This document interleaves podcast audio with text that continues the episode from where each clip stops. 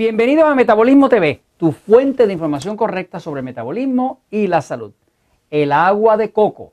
Yo soy Frank Suárez, especialista en obesidad y metabolismo. Bueno, tenemos varias personas que nos han preguntado en Metabolismo TV sobre mi opinión, nuestra opinión sobre el agua de coco.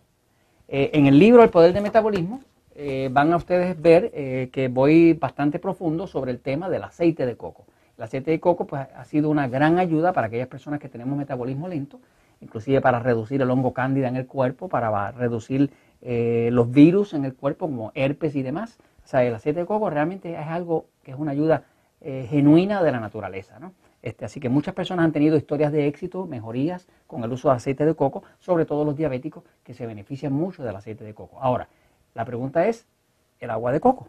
Fíjense, el, agua de coco ah, es, un, es una de las, de las maravillas de la naturaleza. Eh, una persona puede beneficiarse muchísimo del agua de coco.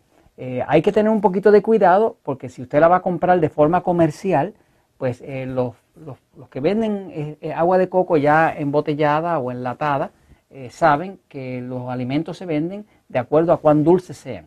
O sea que en algunos casos toman el agua de coco, que no de por sí no es muy alta en glucosa, no es muy alta en fructosa, no es muy alta en dulce, y como la quieren vender mejor, pues entonces le ponen un poco de azúcar.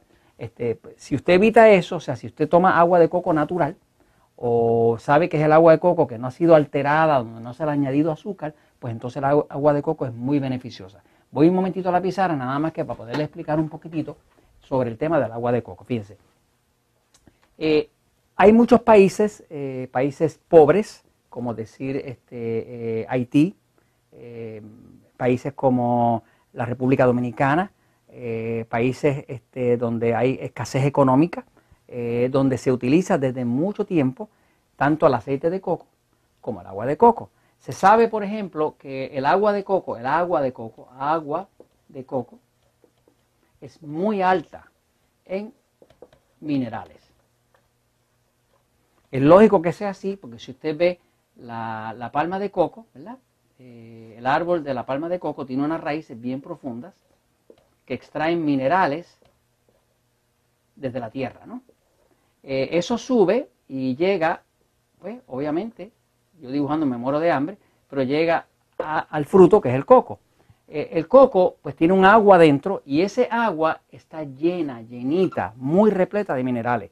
Pero es interesante porque no solamente son los minerales comunes, sino que esto tiene inclusive lo que llaman las trazas de minerales. Hay un total de 78 minerales distintos.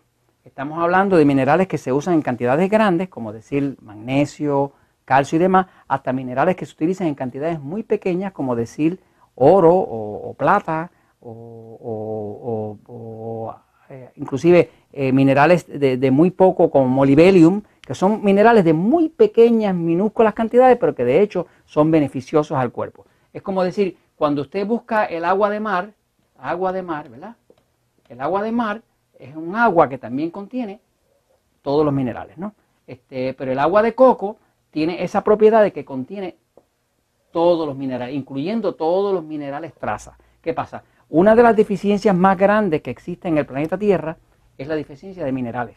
Se sabe que para que el cuerpo humano funcione, pues el cuerpo humano utiliza muchas vitaminas que tiene necesidad de ellas.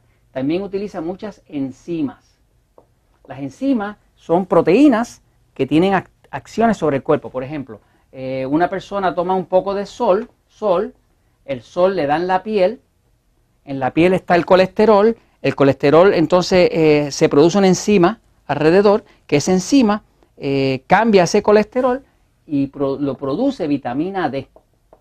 Vitamina D. La vitamina D es la que evita que, los huesos se pierdan. O sea, que una persona que padece de osteoporosis, de pérdida de hueso, pues le conviene tomar un poquito el sol, ¿no? Porque el sol produce en el cuerpo unas enzimas, que esas enzimas producen vitamina D a partir del colesterol. O sea que todo e-, ese proceso es así, pero, pero quiero que observe una cosa. Nada de esto pasaría, ni, ni estarían activas las vitaminas, ni estarían activas las enzimas, si no fuera por los minerales.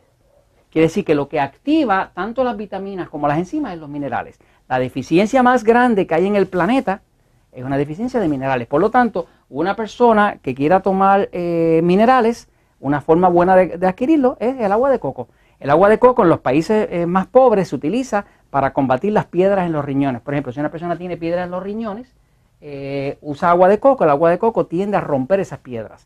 Así que los minerales son muy necesarios porque todas las acciones enzimáticas de enzimas del cuerpo dependen de los minerales. No hay enzimas que puedan sobrevivir si no fuera por los minerales. Eh, y los minerales, una de las formas más concentradas y naturales y absorbibles que existen es el agua de coco. Eh, por supuesto, acá en Puerto Rico le gusta a la gente tomar agua de coco con whisky. Esa no se la recomiendo. Pero, pero si es agua de coco natural, este, llenita de minerales, sí se la recomiendo y le va a ayudar inclusive a adelgazar y a mejorar la salud. Y esto se lo comento porque la verdad siempre triunfa.